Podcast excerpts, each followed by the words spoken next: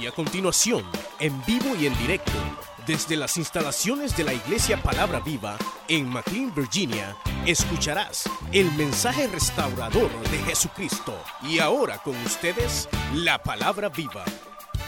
Como una pequeña introducción, hermanos. Vamos a leer San Mateo, capítulo número 5 y versículo 1.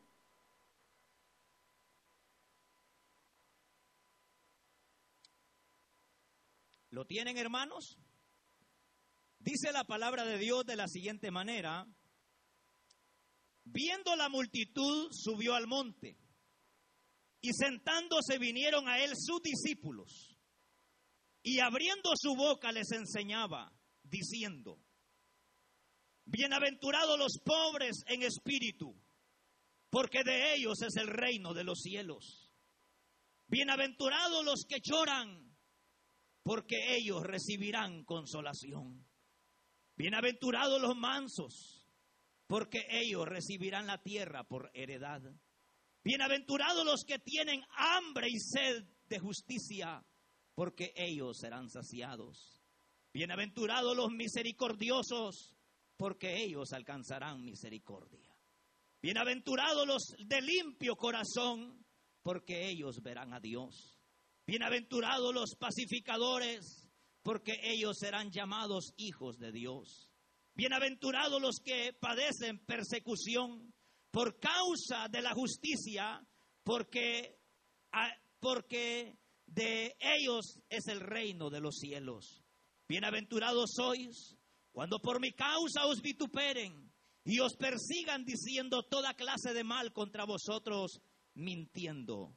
Gozaos y alegraos, porque vuestro galardón es grande en el cielo, porque así persiguieron a los profetas que fueron antes de vosotros. Amén. Tenga la bondad de sentarse, por favor, hermanitos. Y vamos a orar, queridos hermanos. Vamos a pedirle al Señor que Él nos hable en esta hora. Oramos al Señor, Padre nuestro que estás en los cielos, te damos gracias. Muchas gracias, Señor, porque en tu misericordia nos concedes la oportunidad, Señor, de podernos reunir en tu casa para poder meditar, Señor, en tu santísima palabra. Te rogamos, Señor, que hables a nuestras vidas, habla, Señor, a nuestra necesidad. Aquel Señor que ha venido triste, consuélale a través de tu palabra. Aquel Señor que ha venido enfermo, te rogamos que le sanes, Señor. Por medio de esa sangre que derramaste en la cruz del Calvario somos sanos. Por medio de esa sangre que tú derramaste en la cruz del Calvario somos salvos. Por medio de esa sangre que derramaste en la cruz del Calvario nos redimiste y nos tienes en este lugar. Te rogamos, Señor, que bendigas cada vida. Te rogamos, Señor, que hables a nuestros corazones con poder y autoridad. En el nombre glorioso de Cristo Jesús de Nazaret. Bendícenos, Señor, y háblanos, Señor. Queremos oír tu voz, Señor.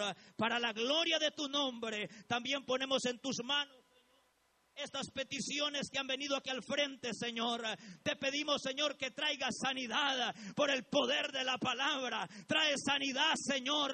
Trae respuesta, Dios bendito, para la gloria de tu nombre. Nombre por nombre de los que están, Señor, anotados, Señor, aquí al frente. Te rogamos que llegues, Señor, y traigas el bálsamo, Señor, para la gloria de tu nombre. Gracias te damos, Señor, porque lo que para el hombre es imposible, para ti, Señor, todo es posible. Gracias te damos, Padre, gracias te damos, Hijo, y gracias, Espíritu Santo. Amén, Señor, y amén. Gloria a Dios. ¿Cuántos dan gloria a Dios, hermanos? Dios ha sido bueno y para siempre su misericordia. Queridos hermanos, hemos leído en realidad yo diría una de las porciones de la Biblia más extraordinarias. Una de las predicaciones de Cristo, considerada en sí la predicación más extraordinaria de Cristo. Así como en la época de la ley, Moisés, a través de Moisés el Señor dio diez mandamientos a los hombres, así Cristo relata un relato de las nueve, ocho o nueve bienaventuranzas que aquí se mencionan.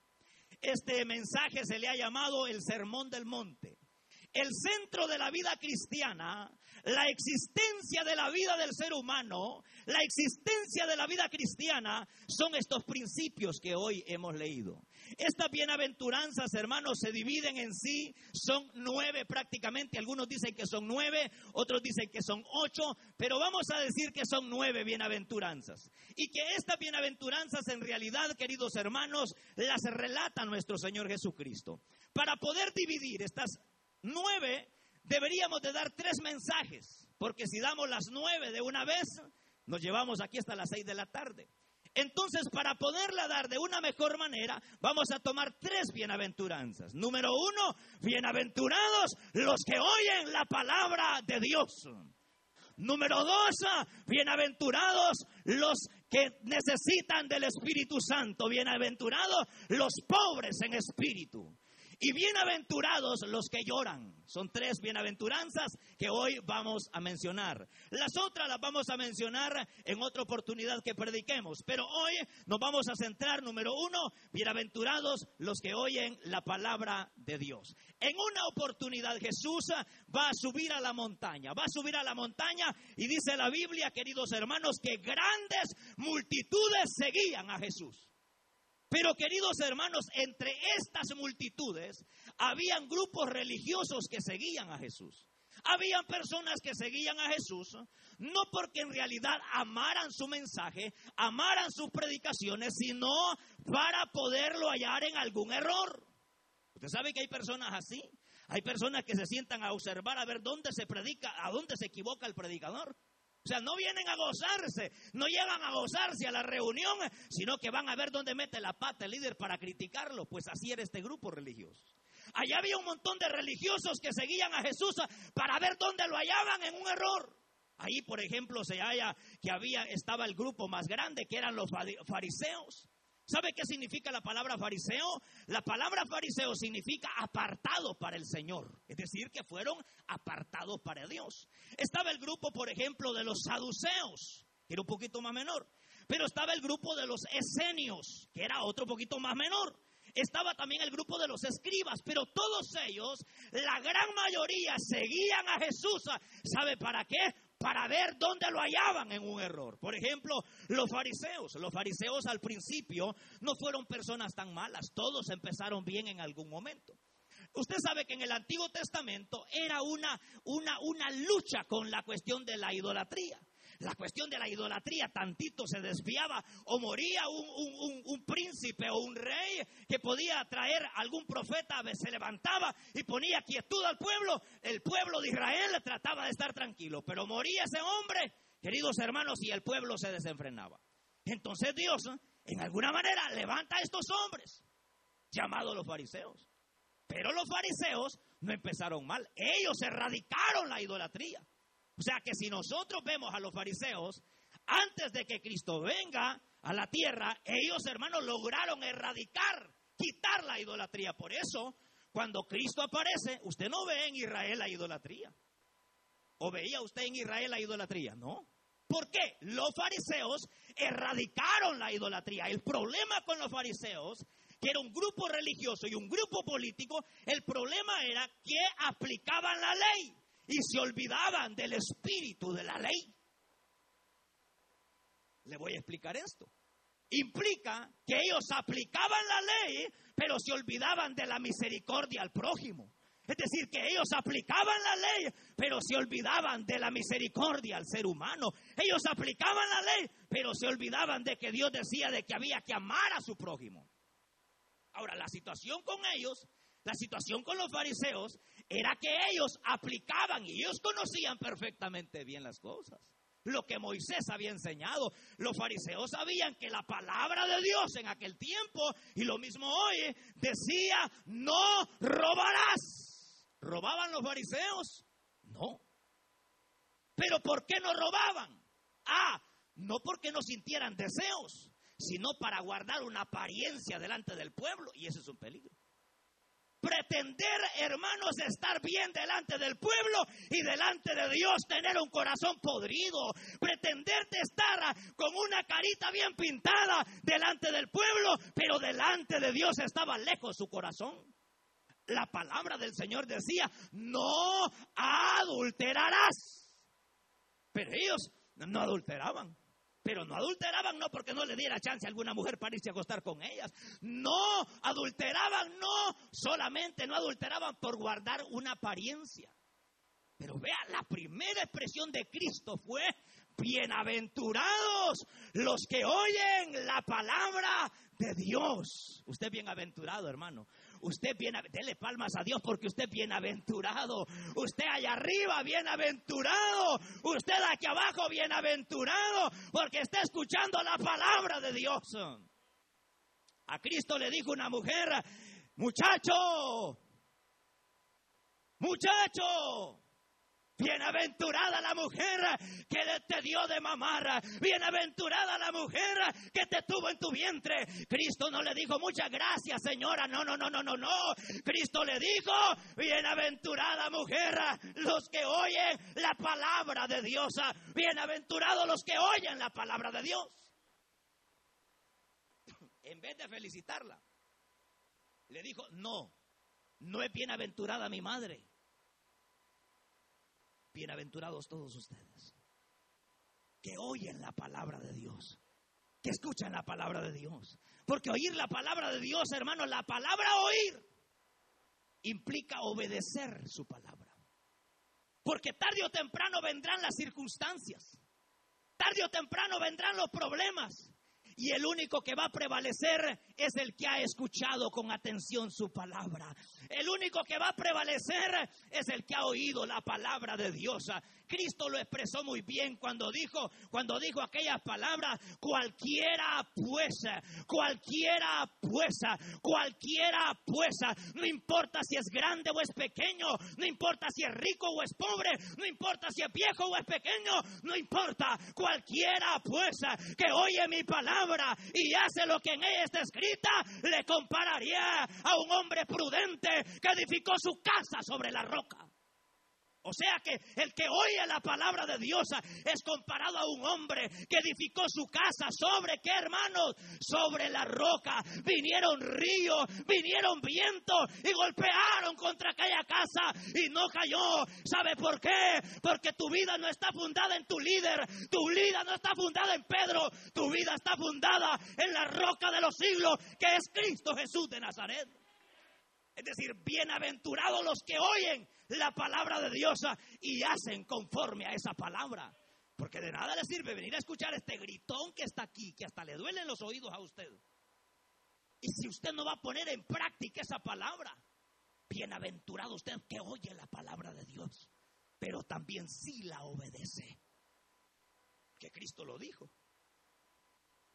Bienaventurado le compararía a un hombre prudente, pero todo aquel que oye esta palabra y no hace como en ella está escrita, le compararía a un hombre insensato.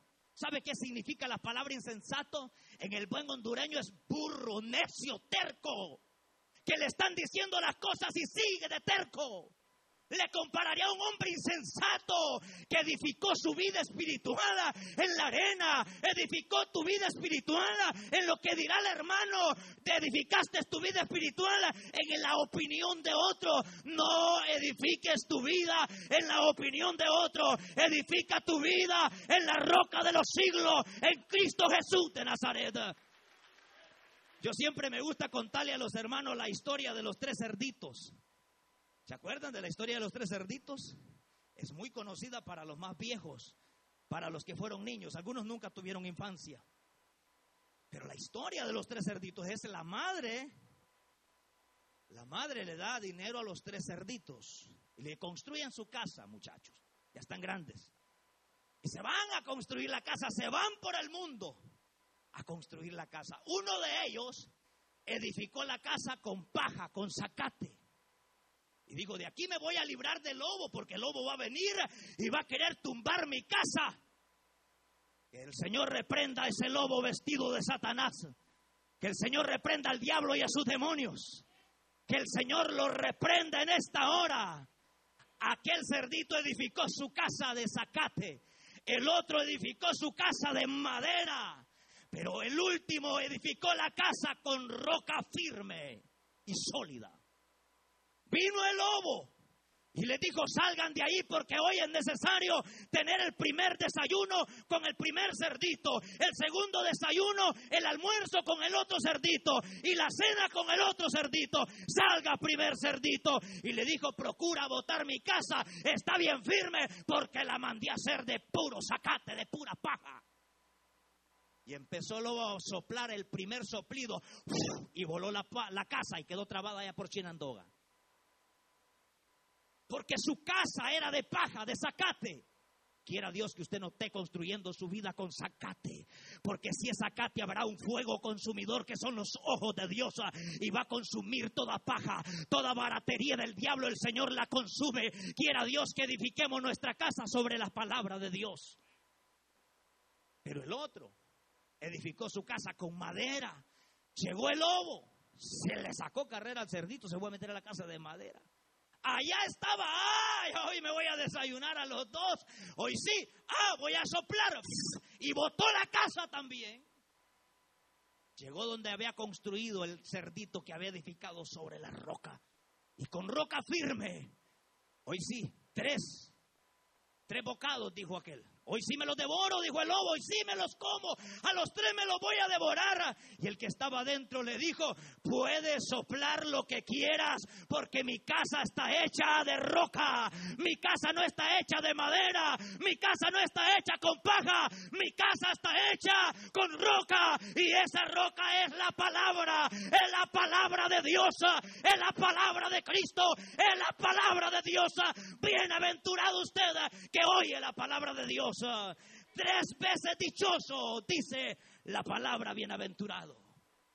Y empezó a soplar. ¿Sabe qué hizo el, el mentado lobo? Se desvaneció, no pudo.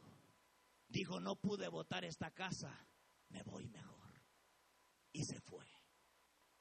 ¿Por qué se fue y los dejó? Ah, ¿sabe por qué? Porque no pudo botar la casa. El diablo podrá soplar sobre tu familia.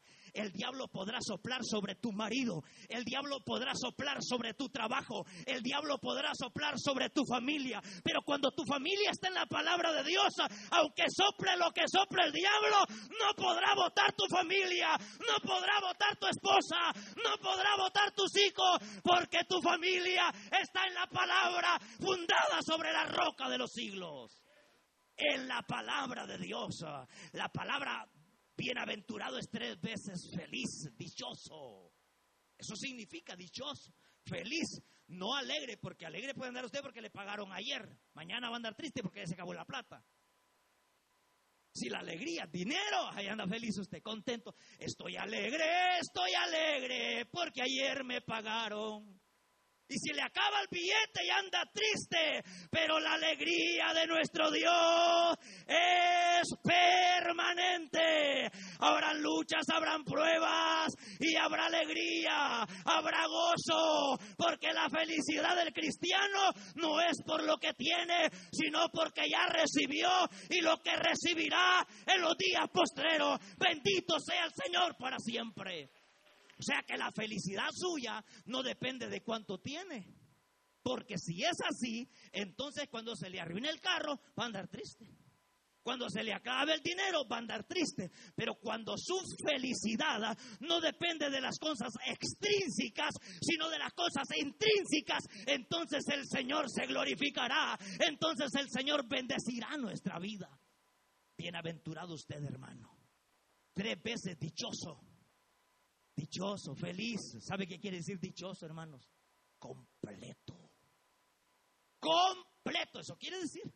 La palabra dichoso quiere decir completo, realizado, como cuando usted va al buffet y se echa aquella gran comida y pide una gran taza de café y hasta se suelta la faja del pantalón para que le estire la barriga. Y usted dice, estoy completo. Estoy completo. Hoy sí quedé completo. Dice, hasta sueño le baja a algunos. Ya no pueden ni manejar porque van con sueño porque está completo, está lleno.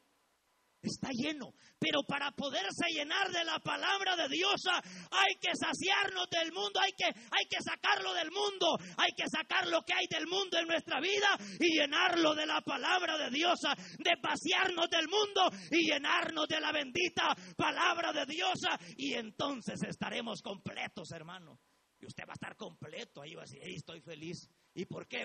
Y esa gran prueba que estás pasando, pues ¿cómo vas a estar feliz? Es que mi vida no está clavada en la prueba, sino en Cristo de la gloria. En el Cristo de la gloria. ¿Por qué andas tan feliz?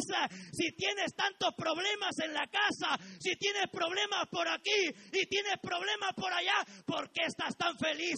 Ah, es que tu felicidad no depende de las cosas que te rodean, sino de la palabra bendita del Señor. Esa es la primera bienaventuranza. Bienaventurados los que oyen la palabra de Dios y las hacen. Bienaventurada. Esa es la primera. Solo faltan ocho, hermanos. Pero las ocho las finalizamos en todo el año. La segunda bienaventuranza es bienaventurados los pobres en espíritu. ¿Cuántos pobres espiritualmente hay aquí? No hay pobres espirituales. Eso de pobre espiritual Dice, bienaventurados los pobres en espíritu. ¿Pero qué significa pobre en espíritu, hermano? Allí nunca usted debe de malinterpretar de pobreza económica. Eso no es pobreza económica. Yo soy tan pobre, hermano, entonces soy bienaventurado. No, usted es un arruinado que no tiene nada. No es bienaventurado. Ah, que soy bienaventurado porque no tengo ni a dónde caer muerto. Hermano, eso no es bienaventurado. Aquí se está refiriendo a la palabra bienaventurados, bienaventurados los pobres en espíritu. Aquellos que teniendo riquezas terrenales saben que necesitan a Cristo. Aquellos que teniendo billetes saben que necesitan al Cristo de la gloria. Saben que necesitan el auxilio divino. Saben que no pueden hacer nada con la plata que tienen si no es el Señor que los ayuda. Porque hay cosas que el dinero, hablando a cabales, no puede solucionar tus problemas. Usted puede tener una colcha llenita de puros billetes de a 100. Pero hay cosas que el dinero no las puede solucionar. Y una de ellas es la paz que da la palabra de Dios. Y una de ellas es la salvación. Y una de ellas es la felicidad que nosotros tenemos. No podremos tener dinero, no podemos tener cosas terrenales, pero si tenemos a Cristo, estamos completos, estamos completos, estamos completos, porque el que tiene a Cristo lo tiene todo. El que tiene a Cristo lo tiene absolutamente todo, todo. Estamos completos en Cristo Jesús. Había un hombre que lo tenía todo. Yo quiero que lea conmigo la palabra de Dios. Lucas capítulo. Vamos a leer San Lucas capítulo número 11.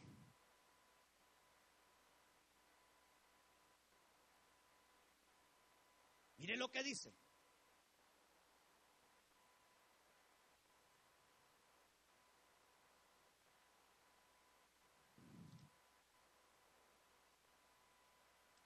Dice la palabra de Dios, Lucas capítulo 19, perdón hermanos, Lucas capítulo 19 y versículo número 10. Mire lo que dice la palabra de Dios, qué extraordinario. Aún leemos desde el verso 1. Habiendo entrado Jesús en Jericó, iba pasando por la ciudad y sucedió que un varón llamado Saqueo, que era jefe, diga jefe, jefe, o sea que no era un gatillo, era un gato grande, jefe de los publicanos y rico. Hasta ahí lo dejamos ahorita. Era jefe de los publicanos y rico. Procuraba ver quién era Jesús. Pero es increíble. Para que un viejo rico, para que un jefe de una compañía, para que un jefe, ¿hay algún jefe en medio nuestro, algún capataz en medio nuestro? ¿Alguien que latiga a los trabajadores en el resto del día? ¿Hay alguien en medio nuestro? Pero que sabe que tu riqueza no te da la felicidad. Este hombre era jefe y era rico, pero lo más maravilloso es que aunque era jefe y era rico, procuraba ver quién era Jesús de Nazaret, procuraba ver quién era Jesús de Nazaret, pero había impedimentos para verlo a Jesús. ¿Qué le impide a usted? ¿Será su suegra? Como alguien dijo, el problema no son las siete mujeres, sino las siete suegras. ¿Qué le impide a usted conocer a Jesús? Pues a este hombre le impedía su posición.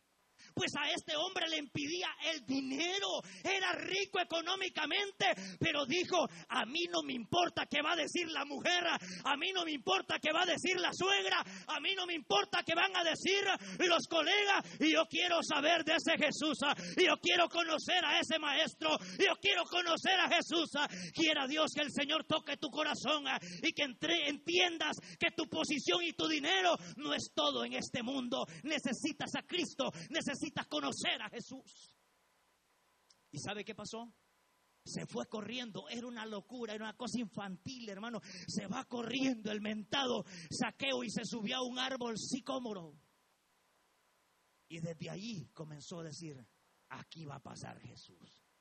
Nada me va a impedir conocer a Jesús. ¿Qué le impide a usted? Algunos le impide el trabajo, pero que ni el trabajo te impida conocer a Jesús. Algunos les impide el vicio de cigarro, que no te impida conocer a Jesús el vicio de cigarro. Algunos les impide la marihuana, que no te impida la marihuana conocer a Jesús. Algunos les impide la cerveza, que no te impida una cerveza conocer a Jesús. Algunos les impide el orgullo, la posición social que tienen afuera, pero que no te impida esa posición social. Que entiendas que hay cosas en esta vida, a que entiendas que hay cosas en esta vida que hay que humillarse para que el Señor nos exalte, que hay que humillarnos para que el Señor nos exalte cuando sea la hora necesaria. Y desde allá él pensó que él andaba buscando a Jesús como usted piensa. Mas Jesús lo andaba buscando a él. Era jefe, era rico, tenía plata, pero era pobre espiritualmente. De esa pobreza estamos hablando. No le estoy hablando que usted no tiene para un café. No, no se está refiriendo a pobreza económica. Se está refiriendo a una pobreza del alma. ¿Sabe qué hizo Saqueo? Abrió las puertas de su casa, abrió las puertas de su corazón y Jesús entró y posó en aquella casa y estaba feliz. Saqueo estaba dichoso. Tres veces feliz estaba Saqueo porque el rey de reyes había entrado a su casa a comer con él, a estar con él, para disfrutar en su familia. Esa sí es felicidad, hermanos. Que Cristo entre a nuestra casa. Pero si usted no es Cristo el que ha entrado a su casa, no está completo. Necesita que el Señor entre a su casa. Porque pobre espiritualmente. Hay pobreza espiritual. ¿Se acuerdan ustedes cuando la Biblia señala, dice que él subió a adorar, dos hombres subieron a adorar. Uno era el fariseo y el otro era publicano. Primero el fariseo puesto en pie no le oraba al Señor, oraba consigo mismo. Y le decía, gracias Señor, porque doy diezmo de todo lo que gano. Gracias Señor, porque ayuno dos veces por semana. Gracias Señor, porque no soy como este publicano ladrón que está al lado mío. Ayuno dos veces por la semana y hago todo lo que la ley dice. Pero dice Cristo, y aquel publicano de lejos estaba golpeándose el pecho. Había uno que era autosuficiente. Porque para yo le voy a explicar algo, la palabra pobre, pobre e, en el sentido terrenal, hay, para el orgullo no hay, no hay niveles, hermano. Hay gente pobre que no tiene de dónde caer muerto, pero es orgulloso. Hay gente que no tiene ni zapatos buenos, pero es orgulloso. Y hay gente que Dios la ha bendecido económicamente. Lo va a ver, hermanos, con sus casas en las playas, hermanos, dueños de bancos y son muy amables. Pero ¿dónde radica el problema? El problema radica en el corazón porque no hay una pobreza espiritual. Aquel publicano puesto de rodillas dice que no quería ni ver hacia el cielo porque decía al Señor, sé propicio de mi pecador, soy pecador, no merezco tu perdón, pero dice la palabra de Dios que aquel publicano fue justificado por el Señor, porque lo que justifica a un hombre es el reconocer su miseria espiritual, reconocer que no podemos en nuestra propia fuerza, sino que necesitamos el auxilio de Dios. Hay cosas que necesitamos, hermano. Ahora, si usted se cree medio gallito, entonces se la va a ver con el Señor. Ahí se le va a amontonar todo el pecado. Porque la autosuficiencia es creerse más que otros. La autosuficiencia es creernos superior a otros. La autosuficiencia es decir, yo hago esto, hermanos. Yo hago lo otro, hermanos. Yo doy más dinero aquí en la iglesia, hermanitos. Si yo me voy, se va a quiebrar la iglesia. ¿Acaso que el Señor la fundó sobre usted? La palabra de Dios dice que la iglesia está fundada sobre Cristo. Cuidado, hermanos, no me toquen porque soy intocable, hermanitos. No, esa es autosuficiencia. Pero la miseria, la pobreza espiritual es un reconocimiento de nuestra vaqueza, es un reconocimiento de nuestro pecado y humillarnos delante de Él. Eso es. Cuando venimos delante de Dios y reconocemos que necesitamos de Él, hermanos. Y que el único que nos puede justificar es el Señor. Y que no podemos justificarnos por, otra, por otro medio, sino que el Señor es el único que puede justificarnos. Por eso dice, bienaventurados los pobres en espíritu, que hay una pobreza espiritual. Y la pobreza espiritual dice, hey, hay cosas que no las puedo hacer con mi dinero. Necesito al Señor. Necesito que el Señor meta su mano y me justifique. Había una mujer que tenía las dos pobrezas, pobreza económica y pobreza espiritual. ¿Quién era? La mujer samaritana. Cuando yo leo esa historia, uno se conmueve. ¿Sabe? Cuando la Biblia dice que el pozo de Jacob, dice que el pozo de Jacob estaba en una pequeña aldea, en una pequeña ciudad que se llamaba Sicar. Y si usted busca en el diccionario la palabra sicar, ¿sabe qué significa la palabra sicar? Lugar de la borrachera. Ahí no hubiera entrado usted, hermano, a predicar. A eso que se lo lleva el diablo. Lugar donde andan todos borrachos. Lugar donde andan drogadictos. Lugar donde andan perdidos. Sicar, el lugar donde estaba el pozo, significa el lugar de la borrachera. Pues a ese lugar de la borrachera, dijo Cristo, me es necesario pasar. Y llegó Jesús. Y allí cuando llegó Jesús, se encontró con una mujer que estaba pobre espiritualmente y pobre económicamente. Pero llegó la solución. Ella dijo, voy a sacar agua del pozo. Lo que no sabía es que ese día la vida le cambiaba para toda su vida. Lo que no sabía la mujer samaritana es que ese día su vida le sería transformada. Usted dijo, hoy voy para la iglesia, no tengo más que hacer, ve ir al mall, mejor me voy con esos hermanos, dicen que se pone bonito en el culto, el hermano que dirige canta alabanza muy conocida, sí voy a ir a darle yo también, pero eso no se trata de eso, aquí se trata de que el Señor te ha traído para tener una experiencia contigo, el Señor te trajo hoy, te levantó de la cama y dijo, te voy a llevar a la iglesia porque ahí está el Cristo de la gloria que puede transformar tu vida. Allí en el lugar de Sicarra, allí llegará Jesucristo y transformará tu lamento en alegría. Y aquella mujer fue dichosa, fue bienaventurada, fue feliz, llegó a estar completa. ¿Por qué? Porque recibió a Jesús en su corazón. ¿Quiere usted estar completo? Hay gente que está incompleta. Buen carro parqueado afuera y no puede ni dormir, hermano siente que lo toca algún animal por los pies, lo jalan de las patillas, lo jalan de las piernas. Sueñan con anacondas, le cuento, hay gente que sueña con anacondas, sueñan que de repente hay un diablo que se les mete en la nuca, los enrolla, sueñan con anacondas, no están completos, necesita a Cristo en el corazón, necesita a Jesús de Nazaret. Jesús vino a este lugar a buscar y a salvar lo que se había perdido. Cristo vino a buscar lo que se había perdido y ese perdido era yo primero y segundo usted que está en este lugar. Y si usted no le ha entregado su corazón a Cristo, hágalo hoy y va a estar completo en su vida. Bienaventurado, dichoso, feliz, realizado. Hoy sí estoy completo, hermano. ¿Por qué, hermano?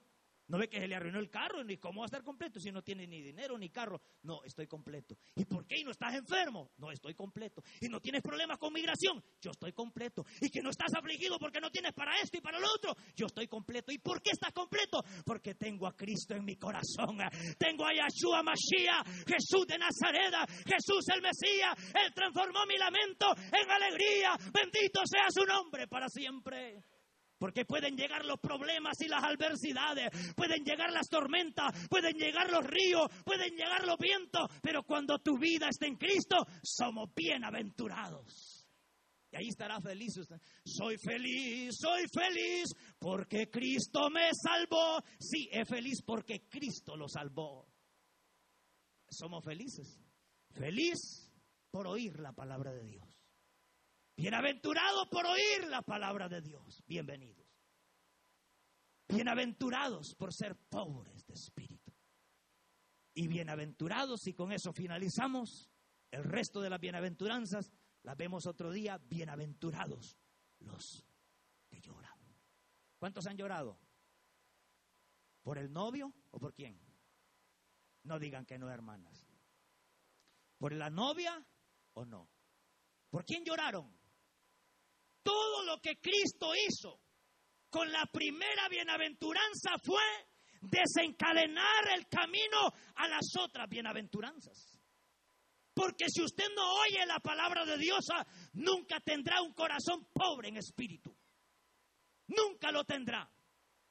Nunca usted, si no oye la palabra de Dios, ah, nunca llorará ante la presencia de Dios. Porque el mundo en que vivimos le enseñan a usted tres cosas. Bendecido, hermano, prosperado y en victoria, aunque su boca ande pegando en el suelo, hermano. Esa es la psicología.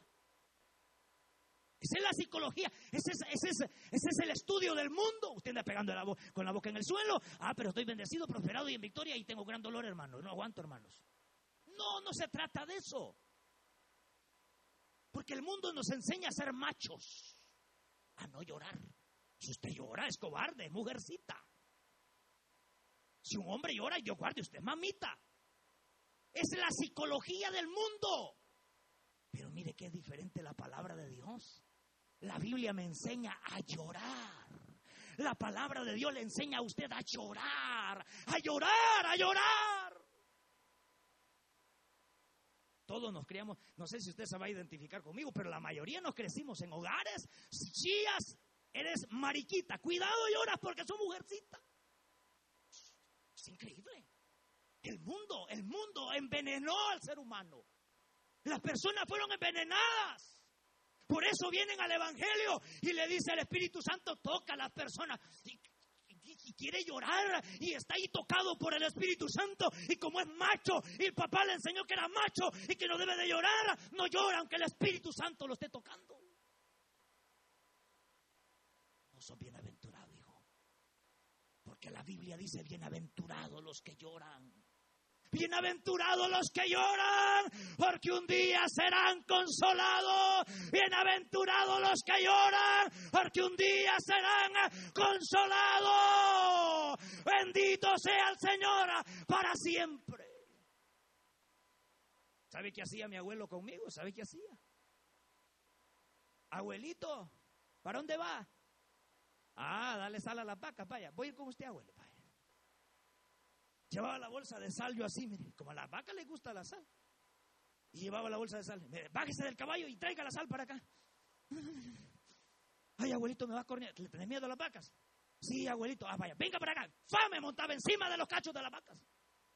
Y si llora, no es hombre usted. Ah, eso se lo quebraron al apóstol Pablo en camino a Damasco. Eso se lo quebraron a los hombres grandes del ayer aprendieron a que la vida cristiana es de llorar delante de la presencia del Señor. Aprendieron que los machos no heredan el reino de los cielos, sino los que son sensibles a la presencia del Espíritu Santo. Aprendieron que los que van al cielo y los que heredarán la vida eterna son los que son sensibles a la presencia del Espíritu Santo. Me decía mi abuelo, ¿le tenés miedo a los bueyes cuando vas? Sí, le tengo miedo. Venga para acá. ¡Pau! Me montaba en medio el yugo. Va en medio de allí el yugo. Agarrado. Yo, abuelo, me va con él. No, agárrese. Si llora no es hombre. Parado a la orilla del río, mi abuelo bañando por allá, yo en la orillita del río metiendo la patilla ahí. ¿Le tiene miedo al río, hijo? Sí, le tengo miedo. Mejor hubiera dicho yo que no le tenía miedo. ¿Le tiene miedo al río? Sí, abuelo. Me agarraba de la cabeza y de la fajita y ¡pum! allá al centro de la poza. Y si chilla, no es hombre. Eso se lo quiebran a uno en el Evangelio. el Señor le enseña a uno que el llorar ese es alimento para el alma. Le enseña que los que lloran tendrán un día recompensa. Le enseñan a los que lloran heredarán la vida eterna. Nos enseña que el llorar nos hace bien porque sacamos el dolor que tenemos dentro. ¿Sabe por qué hay mucha gente que está resentida con sus padres o con su madre? Porque nunca han llorado pidiéndole perdón a Dios. Nunca han arrancado el dolor que hay en su corazón. ¿Qué pasará con una experiencia de esta que le estoy contando en el mundo? Aplicándosela a los hipótesis de hoy. Si llora no es hombre. Capaz lo meten preso a uno. Pero es una psicología del diablo, hermanos. Es una, es una enseñanza rara, porque la palabra de Dios a mí me enseña, dice, bienaventurados los que lloran, porque un día serán consolados. ¿Ha llorado usted alguna vez? Hoy sí ya me van a poder contestar, ¿verdad? ¿Ha llorado? ¿Ha llorado usted en la presencia del Señor o es muy macho? Y aunque lo toque el Espíritu Santo, ¿qué va a decir fulano? Que soy mujercita. No, no, no. No lloro, no lloro, Espíritu Santo. Aquí está, me está tocando el Espíritu Santo. Pero yo soy tan macho que a mí no me sale ni una lágrima, hermano. Quebrántese en la presencia de Dios y verá cómo Dios sanará su corazón quebrantes en la presencia. ¿Sabe cuando yo veo a Cristo llorando en la tumba de Lázaro y sensibilizándose ante el dolor de los demás? Digo, Jesús en realidad era 100% diosa y 100% hombre. Él realmente necesitaba de hermanos venir a este mundo a salvar lo que se había perdido y mostrar su parte humana ante los hombres. Y él lloró. Y fíjese que no era cobarde Cristo. Cristo era hombre, hombre, hombre completo. No a medias tintas, no, hombre completo. Hombre completo. 100% Dios completo. Y 100% hombre completo. ¿Y por qué lloró? ¿Sabe por qué? Porque toda persona que tiene un corazón dócil al Espíritu Santo puede compadecerse de la aflicción de los demás. ¿Sabe por qué hay gente tan dura ante la necesidad de otros? ¿Sabe por qué hay gente que usted no le saca ni un centavo para darle de ofrenda a otros? ¿Sabe por qué? Porque ellos nunca han llorado sus propios pecados. Pero cuando una persona sabe la miseria que antes era y dónde Dios lo tiene hoy, lo único que puede decir, Dios tenga misericordia de mis hermanos, Dios tenga misericordia de aquel que está llorando. Con razón Cristo dijo, llorad con los que lloran, reír con los que ríen, reír con los que ríen y llorad con los que lloran. Y Cristo lloró frente a la tumba de Lázaro. Cristo lloró. José lloró. ¿Y por qué lloró José? Ah, porque él sabía que el Señor lo había perdonado y que él sabiendo que el Señor lo había perdonado, él estaba llamado a perdonar también a sus hermanos. Yo le pregunto, por eso es que hay personas que se les hace bien difícil perdonar a su prójimo. ¿Sabe por qué no pueden perdonar a su hermano que los ofendió? ¿Sabe por qué? Porque ellos nunca han recibido el perdón de Dios. Hermano, es que a mí se me hace difícil. Mire lo que andan diciendo de mí. Si me están criticando, están hablando mal de mí. Mire lo que andan diciendo. Mire cómo me critican. Si usted ya recibió el perdón de Dios, se le hará fácil. Pero si usted no ha recibido el perdón de Dios, que lo perdone otro, pero yo no lo perdono. Lo que me ha hecho no tiene perdón de Dios. Sí, porque humanamente es difícil perdonar. Humanamente es difícil perdonar. Pero cuando usted ya lloró sus pecados delante de Dios, ya los trajo a la cruz del Calvario y lloró sus pecados, se le hace fácil perdonar. Finalizo, queridos hermanos. Por eso Cristo, usted lo ve bautizándose, el tema que dábamos anoche en la reunión. Bautizándose junto con los pecadores yo le decía a los hermanos, todo lo que antes, en el Antiguo Testamento, todo lo que antes en el Antiguo Testamento se reflejaba, era una figura exacta de la persona de Cristo. Por ejemplo, ¿ustedes se acuerdan, hermanos, ¿Se acuerdan que dice, dice la Biblia que, que en el tabernáculo y después el templo había una lámpara? Y que a esa lámpara había que estarle echando aceite. Pero ¿sabe qué significaba esa lámpara? Cristo. Cristo dijo, yo soy la luz del mundo. ¿Sabe? Dentro del tabernáculo habían panes que eran de los que comían los sacerdotes. Pero esos panes estaban allí en la mesita. Fue los que se comió David cuando andaba con la gran hambre. Esos panes, ¿sabe qué tipificaba? A Cristo. Cuando Cristo dijo, yo soy el pan que vino del cielo. El cordero que fue inmolado. El cordero que fuese era sacrificado para cubrir los pecados de los pecadores. Cristo dijo, yo soy. Y Juan lo relata y dice, he aquí el Cordero de Dios, no que cubre, sino que quita el pecado del mundo. Bienaventurado usted, que oye la palabra de Dios. Bienaventurado usted, que oye la palabra.